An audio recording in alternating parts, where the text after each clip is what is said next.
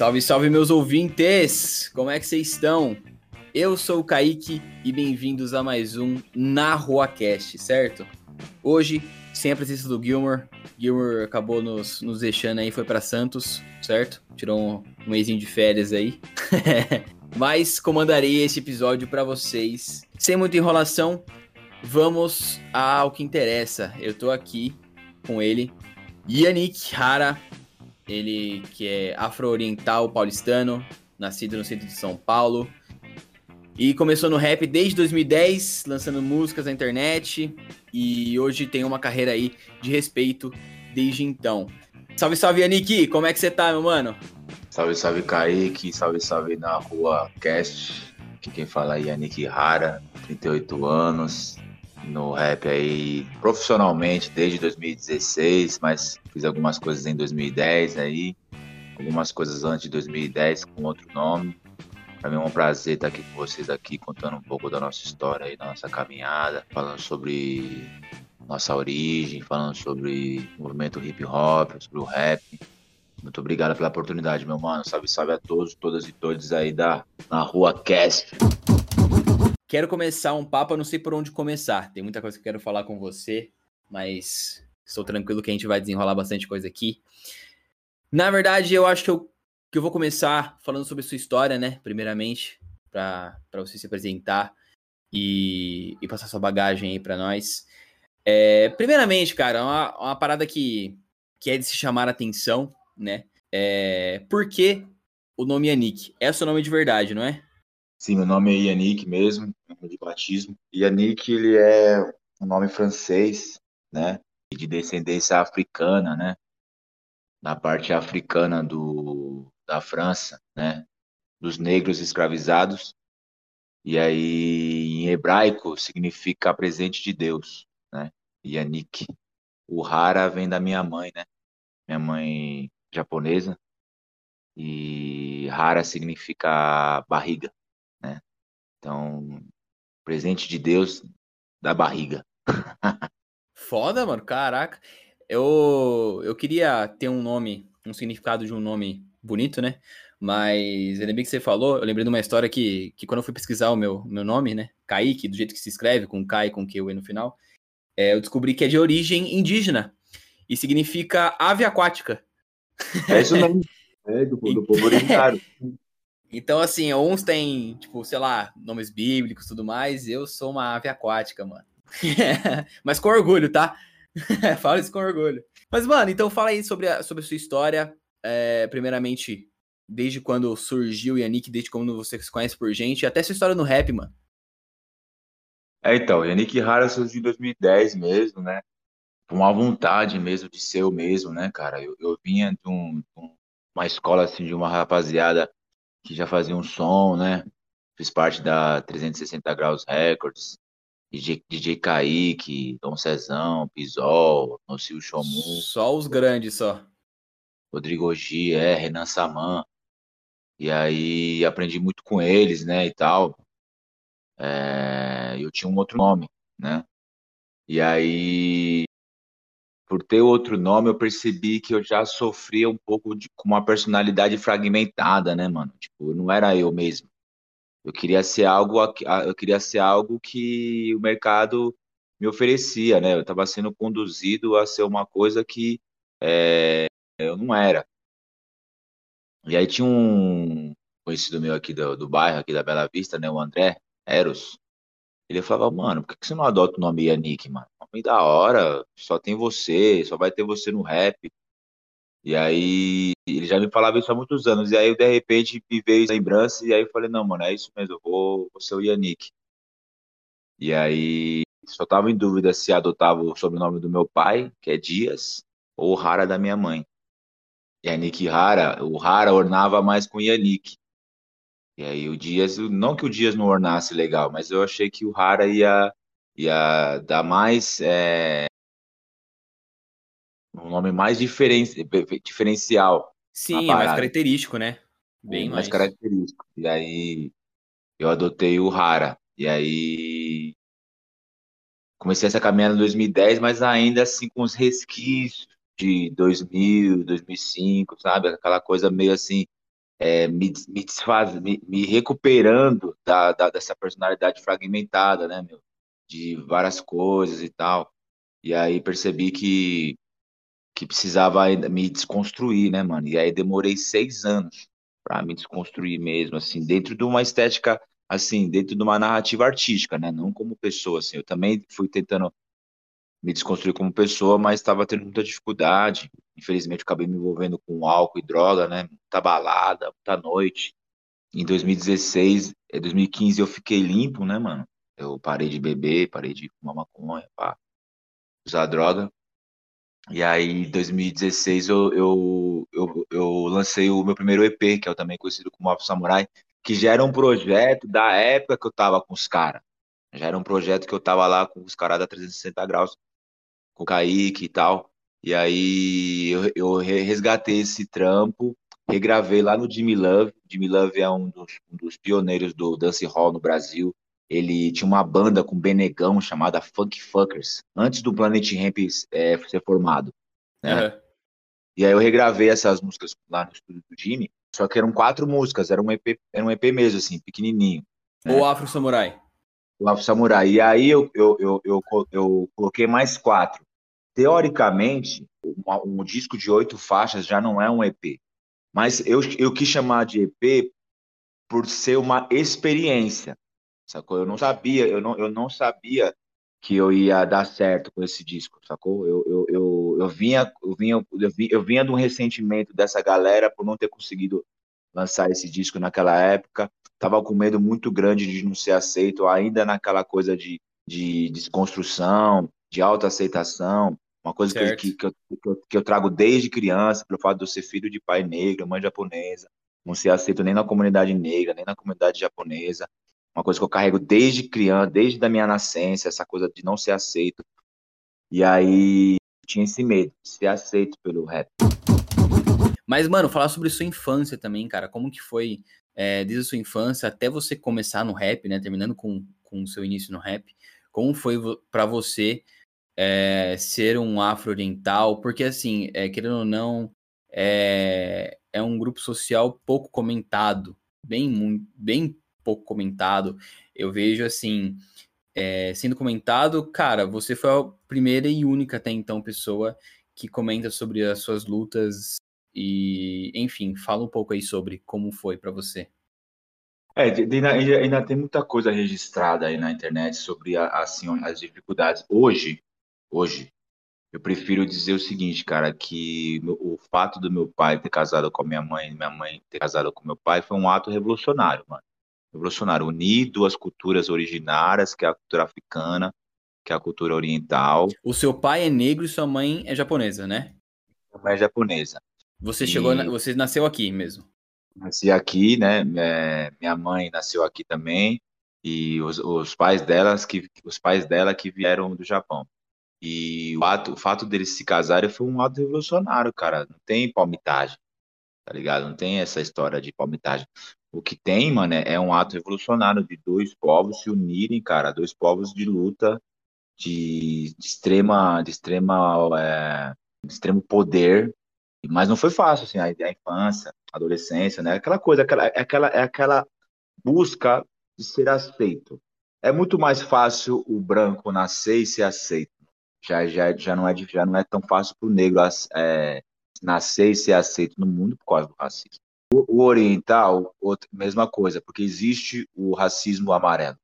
Então, a minha, a minha vida inteira fiquei buscando isso. Mas chegou um momento que eu falei assim, cara, chega. Quem tem que se aceitar sou eu. Eu tenho que me aceitar. E, e quem eu preciso dar a maior aprovação, a maior validação é da minha família. Você chegou a você chegou a sofrer bastante racismo também bastante. em torno da infância? Da... Isso é meio, é meio que uma pergunta óbvia, né? Mas Sim, sim. Mas assim, bastante. Hoje eu encaro o racismo assim de uma forma assim. É, eu olho para a pessoa, eu, eu, eu, percebo o quão, o quão retrógrada a pessoa é, né? Tão, tão assim, ignorante, né? Mas antes você não sabia, né, mano?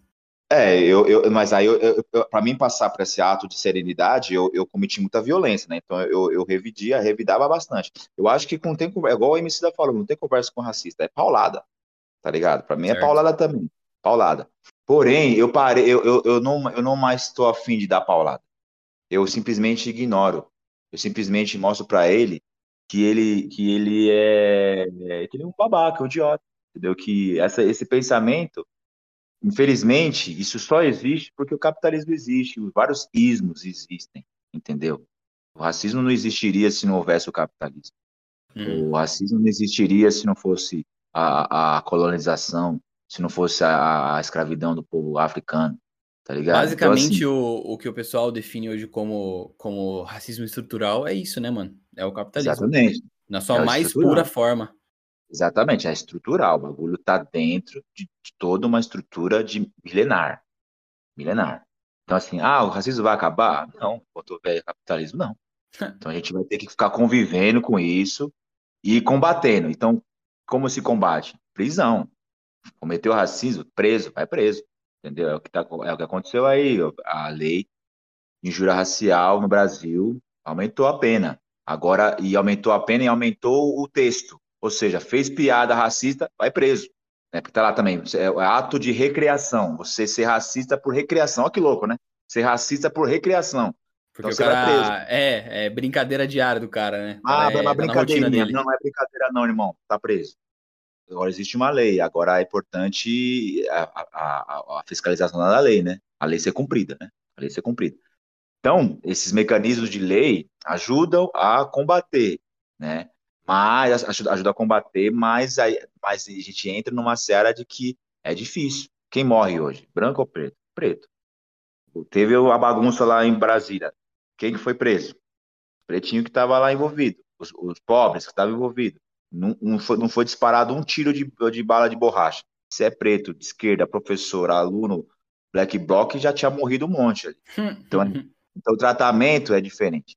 Então é, é, é combater esse tipo de tratamento que vai demorar muito. Né? Vai demorar. Então eu passei por tudo isso. Passei por toda essa questão, mas eu encontrei em mim e na minha família um porto seguro entendeu? Então, assim, eu já não busco mais aceitação de pessoas assim que eu não conheço ou que olham para mim na rua e me medem. Eu não busco, não faço questão nenhuma dessas pessoas aceitarem, porque eu já me aceitei e eu tenho dentro da minha família essa aceitação, né? Não só como pessoa, mas como artista. Então já não busco mais, é, já, não, não, já não tenho mais esse conflito dentro de mim. Uhum. Eu saio na rua, eu saio com meu cabelo é, é, solto e vejo vários olhares e não me ligo mais por esses olhares. Porque o problema está no outro, não está em mim. Eu não vou poder modificar o outro. O outro, vou, o máximo que eu posso fazer é educá-lo e é, facilitar o despertar da pessoa. Eu não vou poder modificar o outro. Então eu já nem ligo mais porque o outro pensa, olha, faz, analisa, julga, entendeu? Então já não, já, já, já, já passei por todas esse, esse, esse pensamento seu que você tem hoje, você, você adquiriu ele já, já, na, já na trajetória do rap, já. Pelo visto. Então, já, não só na, tra na, trajetória do rap, mas também da terapia, né, irmão? Precisei fazer, né? Precisei fazer Com terapia certeza. pra caramba. Precisei me, me auto-entender, me autoconhecer. Né? E a sua família, a sua família foi muito colhedora para você? Foi, foi, foi, porque eles, eles sempre, eles sempre mostraram pra gente que, que era exatamente, eles sempre mostraram pra gente que, que era, é, é, é que o, fato do pai deles, é o pai do pai e da mãe é, fazer isso, é, é, foi um ato revolucionário. Eu precisava entender a revolução. Eu não entendi essa revolução. Eu fui entender essa revolução recentemente. Eu fui, eu fui entender essa revolução há sete anos atrás. Eu estou com 38, eu fui entender isso com 31.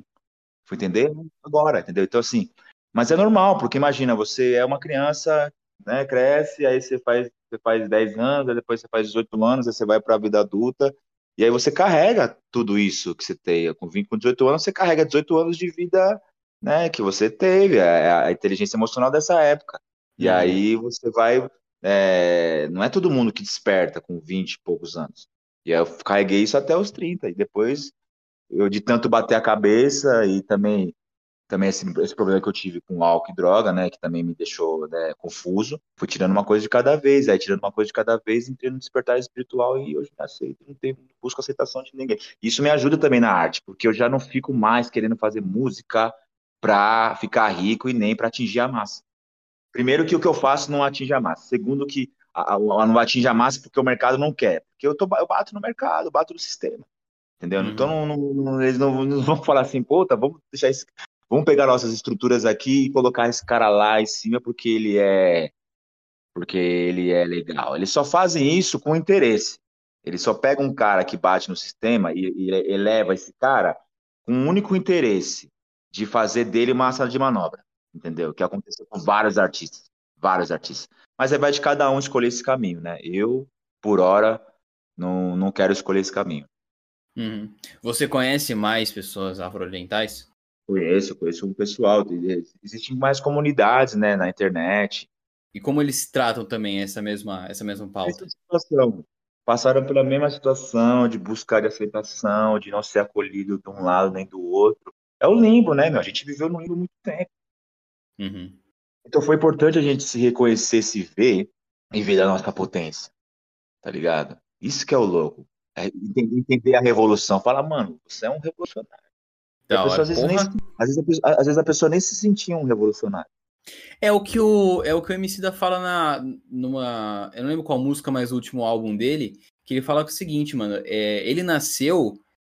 Ele nasceu numa luta que já aconteceu antes dele nascer. Ele tá lutando uma luta que ele vai morrer sem, sem vencer e que já, acontecia, e já acontecia sem ele antes de nascer, tá ligado? Então você já vive já né, nessa luta, né?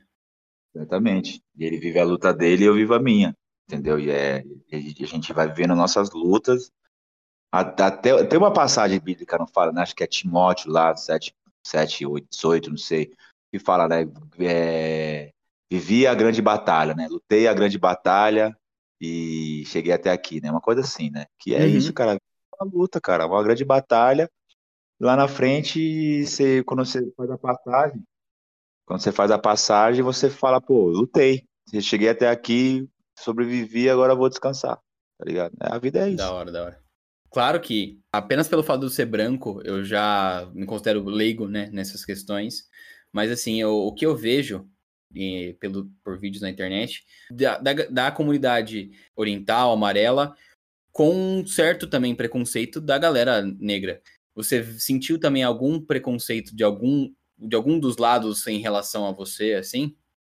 O Japão foi formado por várias raças que originaram, que originaram o oriental, né? Que uhum. originou o oriental. Algumas áreas do Japão são extremamente racistas entendeu? E outras não. Tem uma galera lá, que esqueci agora o nome do local, que é uma galera japonesa e era mais escura, a pele é mais escura. Okinawa, lembrei, Okinawa. Então existe vários tons de pele também, igual na África. O, o negro retinto tem aquele negrão, né, escuro, mas também tem vários tons. Existem mais de 50 tons de pele negra, mano. e lá no Japão é a mesma coisa. Só que esses tons, eles servem também certos tipos de origem do império lá, da época do império. E aí tem uma galera que não gosta. Mano, por exemplo, eu, eu, eu, eu, eu tenho uma teoria. Eu acredito que o japonês que não é racista, ele originou daquela galera que viveu a época do Yasuke. Tá ligado? O, o primeiro, o primeiro certo. samurai não oriental que era negro.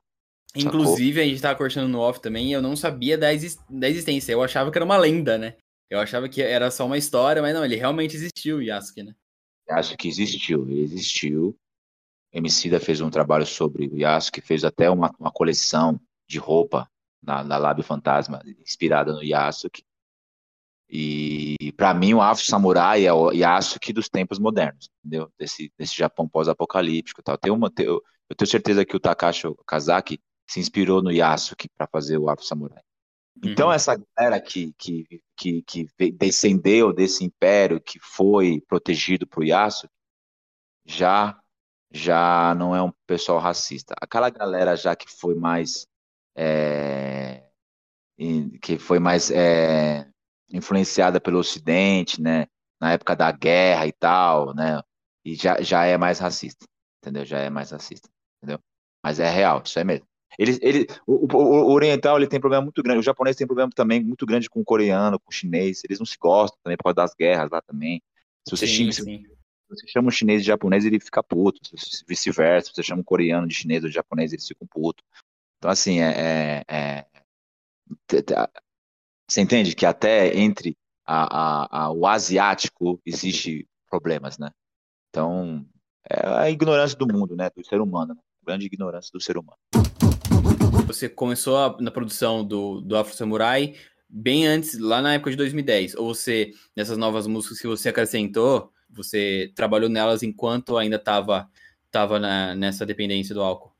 Não, eu trabalhei, já estava limpo. Já estava limpo, eu já tava, eu, eu, fiquei limpo em, em 23 de, de, novembro de 2015. E aí, em 2016, assim, lá pro meio de 2016, tipo março, abril, maio, eu comecei a ler o mangá do Afro Samurai, porque meu irmão trabalhou na Panini e a Panini lançou o Afro Samurai nas bancas. Carai, que sorte, mano.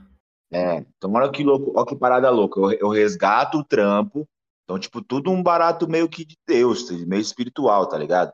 Eu resgato o trampo, regravo as quatro faixas, ainda, senti que não tava legal ainda, assim, puta, só quatro faixas e tal. O mangá é lançado no Brasil, eu acesso o mangá, leio o mangá, volto pro anime, decoro as falas do anime mais ainda e escrevo mais quatro faixas. Escrevo mais quatro faixas. Ah, é uma inspiração em tanto. E aí eu vou lá na Live Station, que é. Os donos são Black Bone, não sei se conhecem o Black Bone.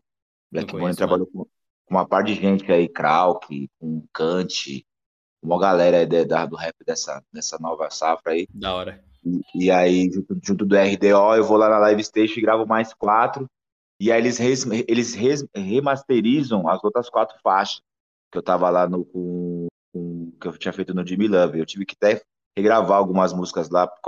O prefado do estúdio tem uma captação um pouco diferente lá da do Jimmy e tal. E aí eu, eu chamo esse trampo de EP por ser uma experiência, já justamente para quebrar esses paradigmas do mercado, né? Ah, uma faixa de tantos, um disco de tantas faixas é um EP, tantas faixas é um disco, outro é um LP, LP não, um EP e tal, um disco cheio, não sei o que, blá, blá, blá. Então já vim para o cenário já para quebrar paradigmas, assim, de tipo, ó, mano, eu chamo de EP porque é o EP. Não é porque você, não é porque vocês padronizaram a parada que vai ser assim.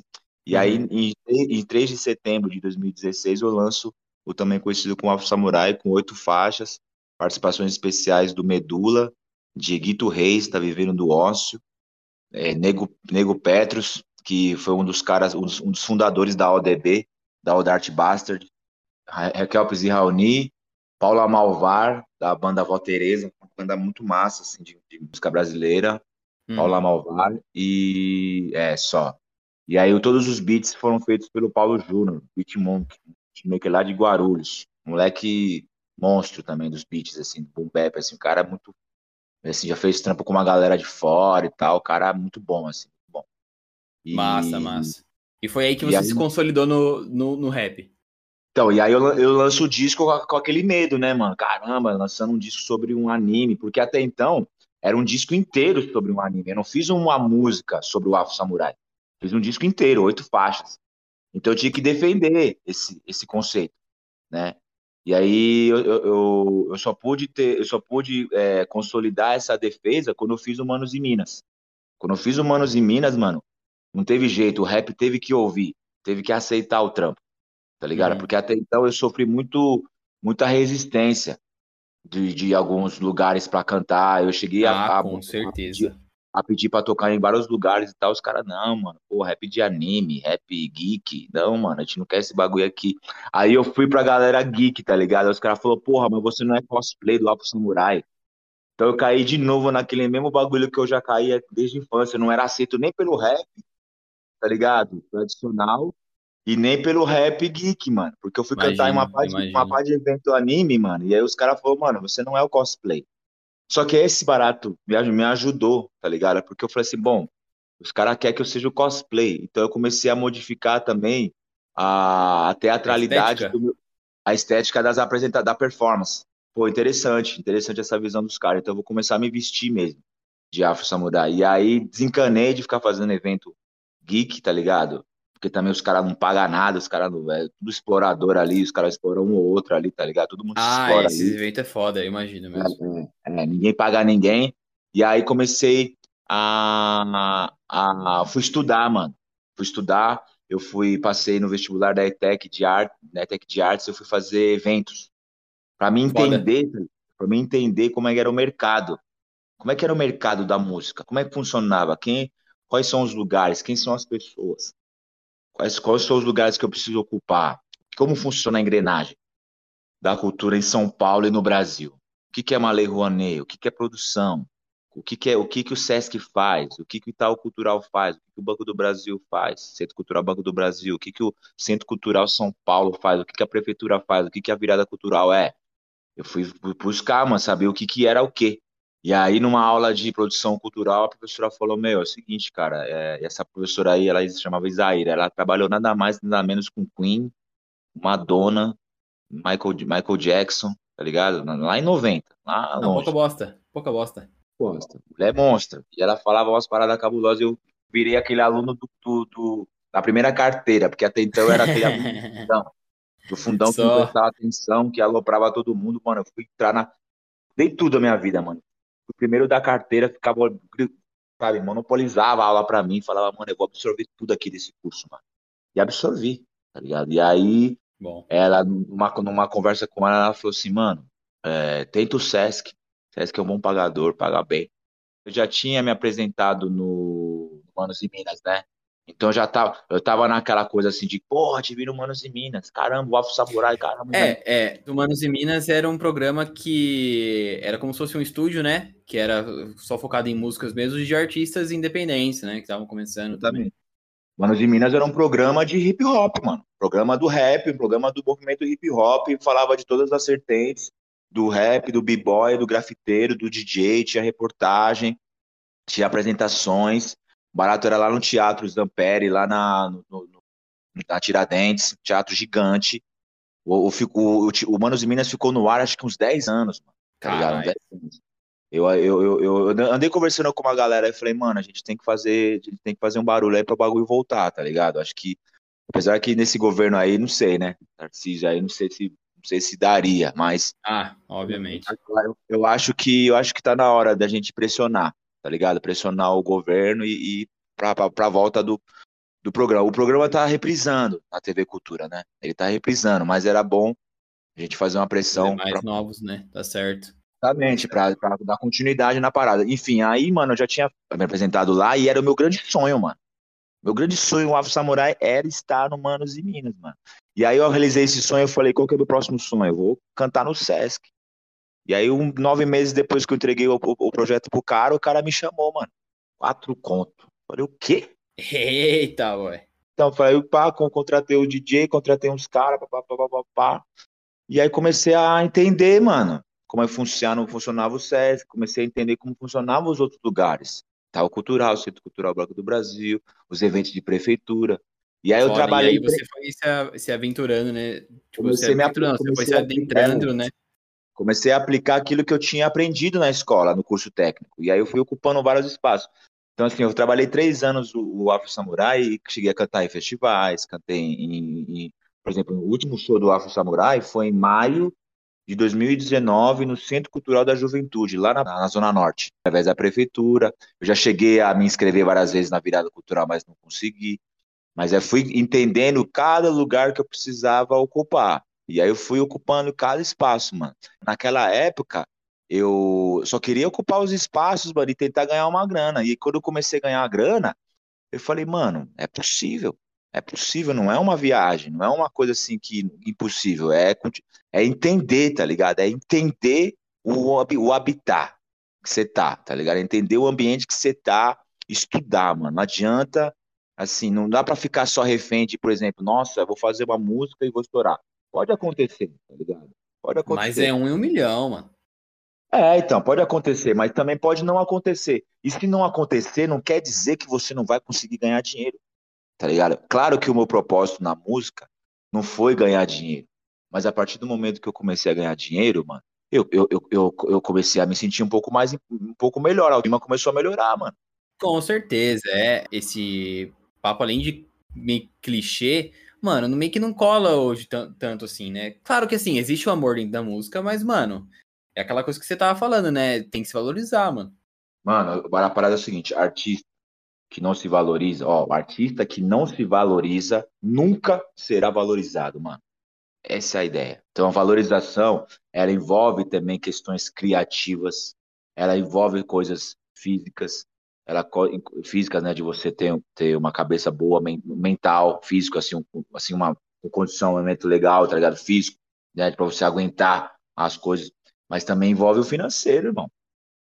Tem que ter, você tem que receber por isso, mano. Quando eu vi essa frase, artista que não se valoriza nunca será valorizado, também tem uma outra frase artista que não valoriza o outro artista nunca será valorizado. Então tem várias é, nuances da primeira frase, né? Então artista que não se valoriza nunca será valorizado. Então vai viver frustrado, mano. Vai viver frustrado, vai viver, vai, vai viver, triste, vai, vai começar a se comparar. Aí é aquela coisa, mano. Comparou, perdeu. Cada um tem uma jornada na música, mano, e cada um tem um tempo. E aí, quando eu, quando eu fiz o, o, o Quando eu me apresentei no Manos e Minas, quando eu comecei a ganhar dinheiro com, com música nos três anos seguintes, isso foi 2016, 17, 18, 19. Eu fiz outros trabalhos em 2019, 20, 21, 22. Só que no, no ano de no 2022, mano, eu, eu, eu, eu, eu, percebi, cara, que eu ainda sou conhecido como o Afro Samurai, mano. Eu saio na Obviamente. rua, eu saio na rua, ah, o Yannick, o Afro Samurai. Então, aí eu percebi, cara, que o Manos de Minas me, deu, me trouxe projeção, me projetou pro, pro, pro, pro, pro Brasil todo. Mano, eu cheguei. Mas você não falei... acha que, mas você não acha que o que o Afro Samurai foi a sua primeira consagração no rap? Então, eu, eu hoje, hoje eu vejo assim. Hoje, foi, hoje eu vejo assim que, que foi minha, uma consagração para mim pelo fato de eu ser conhecido por isso. Então, qual é o sinônimo do Yannick Hara? Afro Samurai. É seu codinome hoje, né? É o seu codinome, mano. Não é à toa que ele está na capa do episódio, não é? Exatamente. Até hoje esse disco chega nas pessoas. O que, o que, o que, só que eu só fui entender isso recentemente. Eu não entendi isso em 2017, porque em 2016, 17, 18, 19 eu estava ocupado em trabalhar, mano. Eu não, eu não tava, não tinha percebido que que, que isso ia acontecer. Por que hoje eu entendo isso? Porque o, o trabalho é atemporal, mano. O trabalho sobrevive durante o tempo. Dentro da minha realidade, dentro do meu tamanho. E meu tamanho tá bom para mim. Eu não preciso mais querer. Eu não, eu não quero ser, por exemplo, o Matue, o Felipe Rett, o Major, o Major RD. Eu não quero ser esses caras. E eu acho da hora esses caras, mano. Acho da hora os caras estão podendo, sabe, mano? É, certo, eles levaram o rap a outro nível também, a outros lugares. O rap para outro nível. Na, aí, naquela época de 2019, eu falei, mano, eu preciso, eu preciso ir para um outro caminho, tá ligado? Eu preciso fazer um outro, um outro barato. Que uma vez eu troquei ideia com meu pai, meu pai falou assim, filho, da hora, Afro Samurai, da hora, mas então você vai ser isso eternamente? Certo, artisticamente? Certo. E aí você aí chegou eu... a lançar, você chegou a lançar alguns EPs desde então, mas foi aí em 2019 que você lançou seu segundo disco, né? Que foi O Caçador de Androides, não é? Isso, isso. Por causa dessa outra conversa, pegada já, mano. Por, por, causa dessa conversa com meu coroa. Meu coroa chegou para mim e falou: "Filho, legal, pá. Mas e aí, você vai ficar nisso para sempre ou você vai artisticamente vai pular de outra coisa?" E aí eu lembrei é, de uma, assim, eu lembrei dele, é, nessa conversa, eu lembrei que uma vez ele chegou para mim assim, eu era criança, ele falou assim, filho, vem aqui, deixa eu te mostrar um disco. Aí ele trouxe a trilha sonora do Vangelis, que é a trilha sonora do Blade Runner, assim, colocou para mim ouvir, mano, mano. Nossa, é maravilhosa, não é? Comecei a ouvir a trilha assim, ó, a primeira música, né? Dum, dum, dum, dum. Aí eu já viajei, comecei a viajar, falei, mano, como aquela orquestra, eu falei, como é que isso é possível? E aí ficou na minha cabeça essa lembrança. E aí ele falou, filho, a gente vai assistir o filme. Aí ele alugou o filme, a gente assistiu o Blade Runner. Mano, ah, sim, você tá, falando, você tá falando do velho, né? É, do velho, do primeiro. Ah, tá primeiro. certo, tá certo.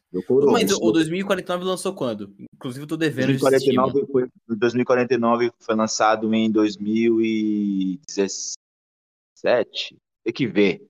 Não foi, foi é, é, já tem um tempo já, já tem um tempo. Mas já existia já na, na, na época que você fez o disco já. Puta, cara, tem que ver. Não, não, não me lembro muito bem. Eu sou meio. Não, mas com certeza, com certeza já tinha lançado já. É, então, e aí assim, é... ia ser louco fazer um bagulho de ficção científica, hein? E aí eu fui estudar ficção científica, aí eu cheguei na cultura cyberpunk. Eu falei, caramba, cultura cyberpunk, qual que é essas ideias? Aí fui ver o que, que era a cultura, cultura cyberpunk, que é a cultura da alta tecnologia e baixa qualidade de vida. Eu falei, mano, é o que a gente tá vivendo. Caramba, é isso. O disco já tava pronto em fevereiro de 2019, mano. Eu tava, eu tava trabalhando o Alpha Samurai ainda, hein? Tava trabalhando o Alpha Samurai ainda, porque eu já, já tinha que eu gostaria, eu já tinha uma, essa noção de dar uma continuidade fora desse, desse universo do anime, tá ligado? E aí quando eu, quando eu vi o 2049, eu vi que no, no, no inter, na, no, na, na Prelude, né, do, do 2019 até 2049, tinha uns animes lá. E aí eu vi lá um, um replicante negro. Eu falei, mano, é isso. Eu sou esse cara. Já comecei a encarnar o personagem. Por quê? No Afro Samurai, eu, eu encarnei o personagem e trouxe isso para performance e para teatralidade. Quem puder ver o, o meu, meu, minha apresentação no Manos em Minas, né? É só procurar lá Yannick Rara, Manos em Minas, no YouTube, vai, vai ver a performance.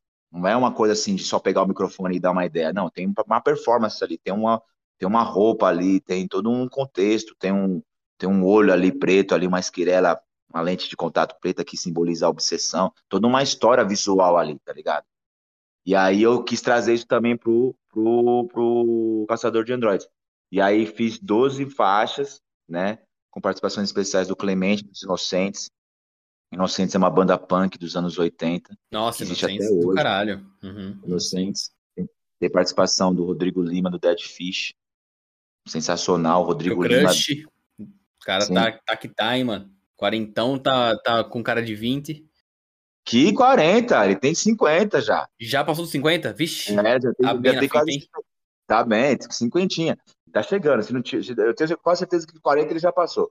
40, 40 eu vou fazer eu, logo mais. Clemente, Rodrigo Lima.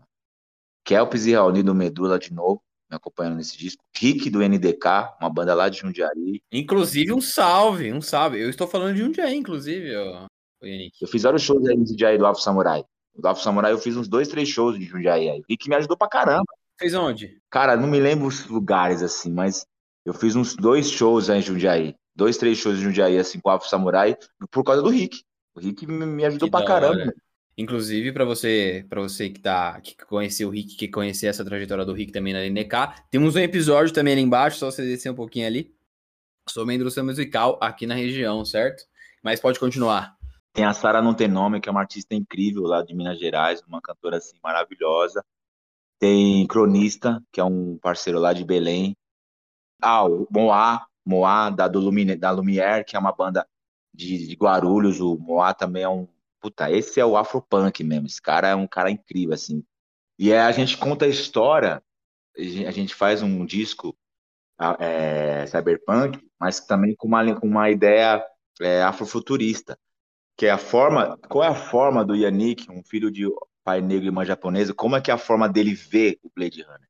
O Yannick é o protagonista do Blade Runner. Como é que ele é? Como é que ele seria? Como é que é ele como caçador de androides? Como ele é como como ele é como um replicante? Então a gente conta a história ali, né, é, da a visão do Yannick dentro do Blade Runner. Eu não narro a eu não narro as aventuras do Decker, que é o, o Harrison Ford, que é o personagem do Harrison Ford. Eu não, eu conto a minha visão sobre Blade Runner e pego vários elementos, utilizo de vários samples ali do, do Vangelis, tá ligado? Deixei o negócio numa atmosfera bem Blade Runner mesmo. E na apresentação, meu, tinha projeção, tinha luz pra caramba, então o negócio ficou muito, muito assim, é, dark, tá ligado? O bagulho ficou hum. muito, muito louco, assim, o show. E no teatro, e pra, pra você apreciar mesmo, assim, porque não era aquela coisa assim de você ficar em pé e eufórico ali, pulando, uou, uou, uou. Não, cara, é você apreciar a mesma parada e falar, caramba, mano, barato. E a linguagem do disco, protesto, né, mano? Protesto e questionando, questionando o mundo, questionando é, é, esse universo, que nada, que não tá muito longe da gente não, mano, tá ligado? Não tá muito longe da gente não. É, é, é os filmes, o Hollywood é usada pro sistema para contar um, um para preparar a sociedade para as mudanças que a burguesia propõe, tá ligado? Com então a gente certeza, vê, mano. a gente vê esses bagulho e fala não, é ficção científica. Ficção porra nenhuma, tá ligado? O bagulho vai acontecer porque é assim que eles querem que aconteça. Então eles utilizam do cinema, utilizam da música para preparar a sociedade para a mudança. E Blade Runner também tem uma puta mensagem, né? Às vezes, não falo só em Blade Runner, mas em a maioria das, das ficções científicas, dos filmes de super-herói, é, as pessoas, a maioria das pessoas deixam de lado a mensagem para ficar vendo luz, laser, briga, entendeu? Problema da estética é cyberpunk. Todo mundo viaja na estética, na roupa, sacou? No, no, no, no paletó, no óculos preto, na, na roupa colorida. É de interessante do sistema a alienação nesse sentido ele não quer, eles não querem que a gente entenda a mensagem. Eles querem que a gente fique alienado no, no raso. E o que, que é o raso? O que, que é a superfície? É a roupa, é a moda nessas horas. Entendeu? Então, assim, o cabelo colorido, uhum. A roupa. O carro unha, super tecnológico, sem roda. O carro, o carro que voa. O cara não tá entendendo que, de repente, ali, o, o cara tá ali num, num, vivendo uma alta tecnologia ao redor dele, só que o cara tava, tava se viu, o que, do que, que o cara se alimenta ali no, nos filmes, né? O que, que o cara come? Né? Se você for ver no 2049, você vê quando o cara vai tomar o banho, mano, é 5 é segundos de banho, porque não tem água, tá ligado? Então, é assim, a gente, a gente, essas coisas passam batido pra gente. Os caras mostram, mas passa batido dentro da, nossa cabeça, porque a alienação, elas nos, no, no, nos, no, nos, é, nos conduz a prestar atenção só na estética, na cor, na roupa, no carro, e não, e não no enredo, não no ambiente. E ver que o bagulho tá caótico, mano, e ver que o negócio tá bem feio, entendeu? Aí então a ideia do disco é isso, ficar na mensagem, muita mensagem, mensagem, e uma mensagem que infelizmente, mano, dói, tá ligado? Tipo assim, não, não é um disco assim que você vai ouvir e você vai sair confortável. Não vai, mano. Você vai sair barulhado, velho, entendeu? que é uma, que é, que é uma coisa que eu já que eu entendi que eu, te, eu, eu tenho essa capacidade de, de incomodar através da música, né? Eu não vou, eu, assim, eu, eu, eu até quero, assim, eu, eu até tenho, tenho é, venho colocando músicas assim para o futuro que eu vou lançar, músicas assim com, com falando de mais coisas boas, assim, coisas mais leves, vamos por assim leves entre aspas, assim, mais confortáveis, mais fofinhas. Mais assim, confortáveis, tá? é, mais... é, mais confortáveis. Mas assim, cara, a, a, minha, a minha estética é do desconforto. Tá ligado? Eu vou, eu, as músicas que você vai ouvir em todas a, toda a nossa discografia são músicas que vão te tirar, vão, vão, te, vão te trazer um desconforto, porque é a verdade, dolorida, é a realidade. Eu não vou anestesiar você com a minha música, que é possível anestesiar você com a música. Tá certo. Tá ligado? E deixa, e querendo ou não, é, não sei se você vai concordar comigo, mas deixa de ser quando você quando você a, aplica essa essa mensagem nas suas músicas, deixa de ser um pouco comercial. Não é nem um pouco comercial, no tanto que o mercado sabe disso. O mercado sabe que eu não sou comercial. O algoritmo sabe que eu não sou comercial. E aí eu conheci um cara que você precisa conhecer também, o Kaique, que chama Milton Salles. Esse cara. Milton mano. Salles, mano. Se eu te falar que não é um nome. Não, é um nome familiar? É, eu vou pesquisar aqui já. Milton Salles. Ele foi um dos, um dos primeiros produtores dos Racionais MCs. Ah, conheço. Sabia que eu conhecia porque eu vi o documentário do Racionais esses dias. E aí ele, apare ele aparece, né? Aparece. É, eu não assisti ainda o documentário ainda no Netflix, não vi. Milton Salles. E o Milton Salles, cara, ajudou muito os Racionais. E o Milton Salles tem um teve um trabalho incrível lá na favela do Moinho. Não sei se ele ainda tem isso mas ele é um cara muito para frente. E aí eu conheci esse cara. E aí ele olhou para mim e falou: Yannick, você vai sofrer, filho. Eu falei: por quê? Ele falou: mano, seu trampo é de vanguarda, mano. O povo não vai entender agora. Entendi, mano. Você, é, realmente, mano, você tem uma carga muito, muito de vanguarda mesmo. Tanto porque você, você conviveu com os caras, você começou com os caras, você vivia com os caras, né? Então, e aí ele me fala essa parada e eu falo, porra, mano, que legal, né? Vou sofrer. Ele falou, não, mas fica tranquilo, mano, que é o seguinte: trabalhos como esses ficam pela, pela posteridade. Eles são atemporais. Qualquer pessoa que acessar em qualquer ano do, da vida do mundo vai se identificar com, com, com alguma coisa. E aí isso Legal. me deu mais gás de ouvir um, de um cara que trabalhou com nada mais, nada mais, nada menos com a maior banda de rap do Brasil. Tá ligado? Um cara que trocava ideia com os caras ali, ele trabalhou com sabotagem, Milton Salles. Então, eu, aí olhando para minha história, que quis ser tanto aceito pelos outros, pela cultura negra, cultura japonesa, porra, trabalhar com Eric J. Putz, meu, que honra. Falar, ser amigo do Milton Salles. Pô, que honra. Ter feito música com Clemente dos Inocentes, ter feito música com o Rodrigo Lima no Dead Fish, ter, tira, ter tirado o Rodrigo Lima da, da, da estética hardcore para fazer ele fazer um rap. É, olha, posso falar a verdade? Eu, como fã do Dead Fish, mano, bato palma para você, velho.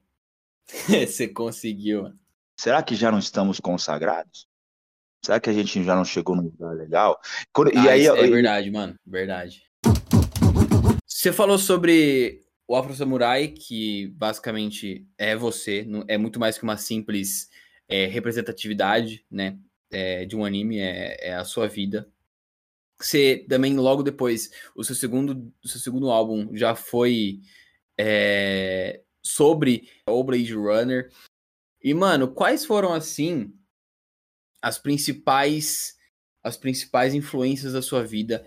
Porque eu falo que é o seguinte, hoje no hip hop já está consagrada a, o uso da cultura oriental no hip hop, né? Hoje, se você for ver também, é... existem outros raps também, já, já mencionaram Afro Samurai, Samurai Champloo, entre outros animes também que tratam periferia, como Akira. E é óbvio, não é só pelo fato de você ser um afro-oriental que você tem necessidade de usar, né? Essas paradas, é referência de anime, é, referência de cultura oriental, enfim. Mas, mano, quais foram para você, é, fora o Afro Samurai, né? As suas inspirações, assim, da cultura pop, para sua jornada, para sua história no rap? O que me influenciou muito no Afro Samurai foi o Uten. O Uten o Ten Clan me influenciou de uma forma gigantesca, mesmo porque a trilha sonora do Afro Samurai, quem faz é o Reza.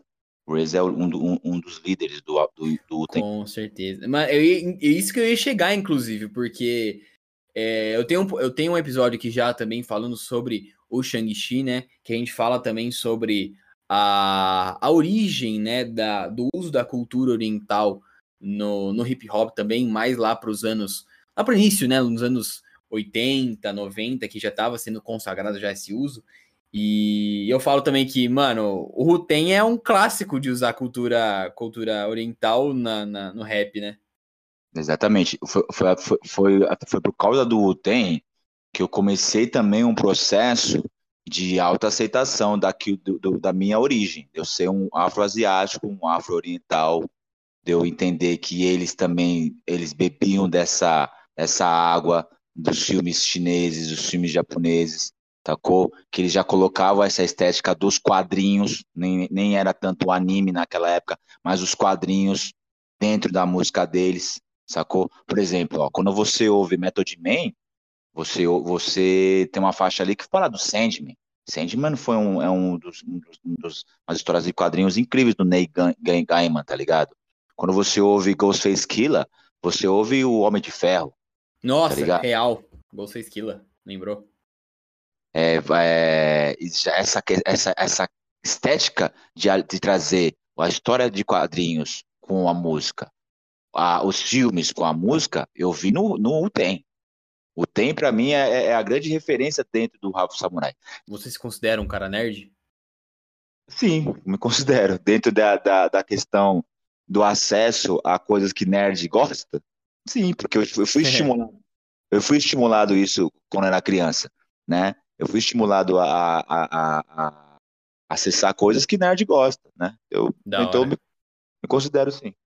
Meu pai, mano, meu pai estimulou muito a minha, a minha, a minha, minha aproximação com história em quadrinhos. Meu primeiro, minha, uma das primeiras histórias em quadrinhos que eu vi foi Lobo Solitário. Lobo Solitário é um, é um, é um mangá, mano. Se você for ver, um dos primeiros mangás que vendia no, no, no jornal, no, na banca de jornal. Certo, Akira, correto. Akira foi um, dos, foi um dos meus primeiros animes que eu vi. Ghost in the Shell, eu também vi. Nossa, Ghost in the Shell, eu tinha até esquecido disso, mano. Então, assim, quando eu vi Akira, meu pai, quando eu, eu, eu, eu vi lá, vi, que assim, o Akira ficava na plateria do, dos desenhos, né?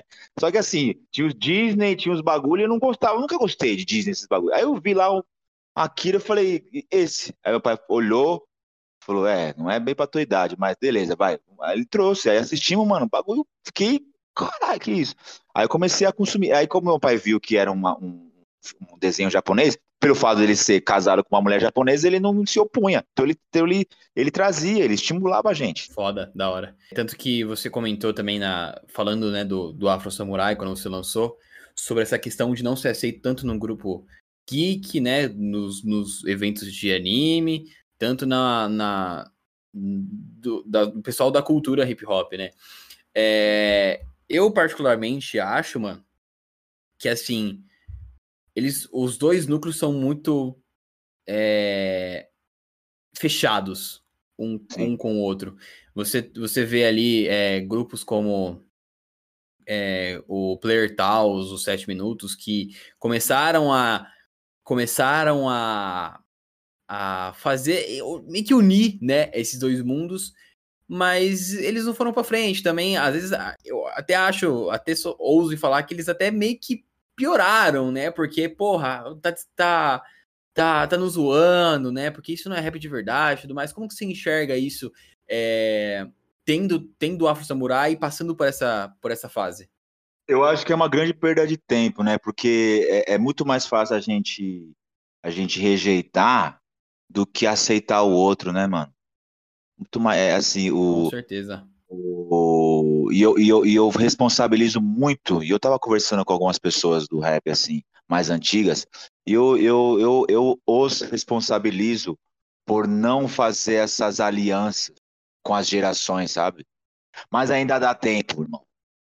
Ainda dá tempo disso mudar.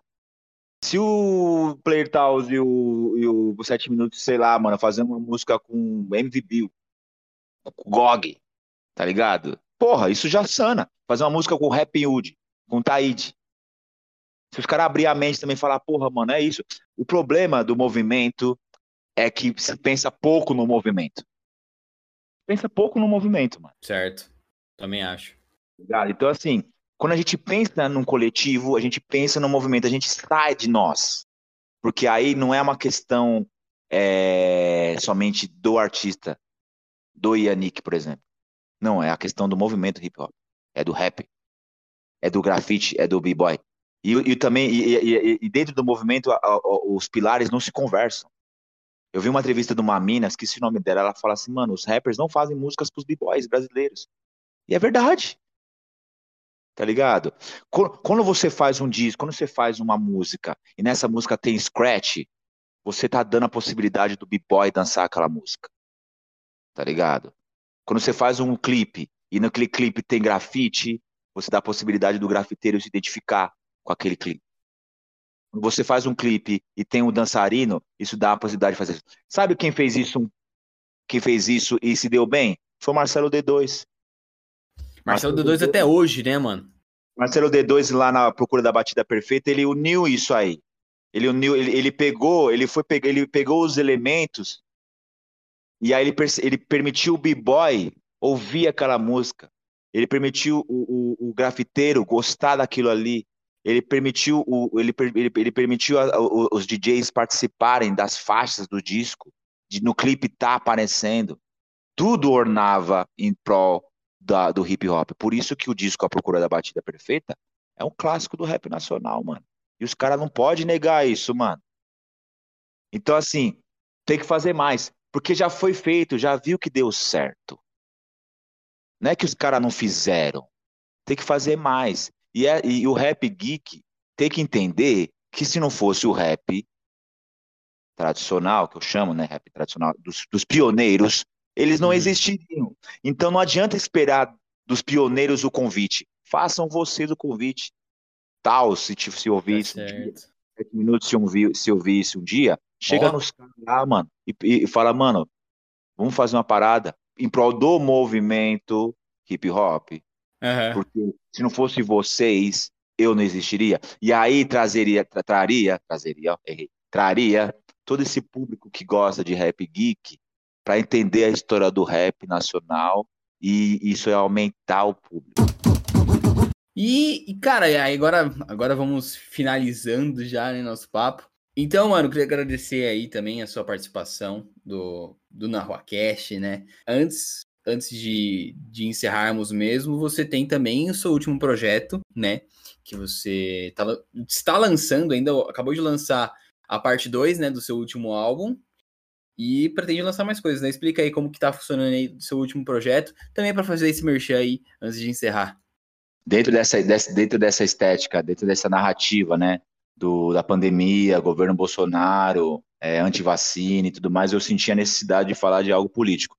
E aí uma, uma amiga nossa, Marina Veneta, uma artista incrível, né, faleceu, e o Pedro Rocha, Pedro Paulo Rocha, filho do cineasta Glauber Rocha, me ligou me comunicando a, a, a falecimento da, dessa, dessa, dessa nossa amiga, e aí isso me despertou assim, que eu falei, puxa, mano, a vida é um sopro, né, meu?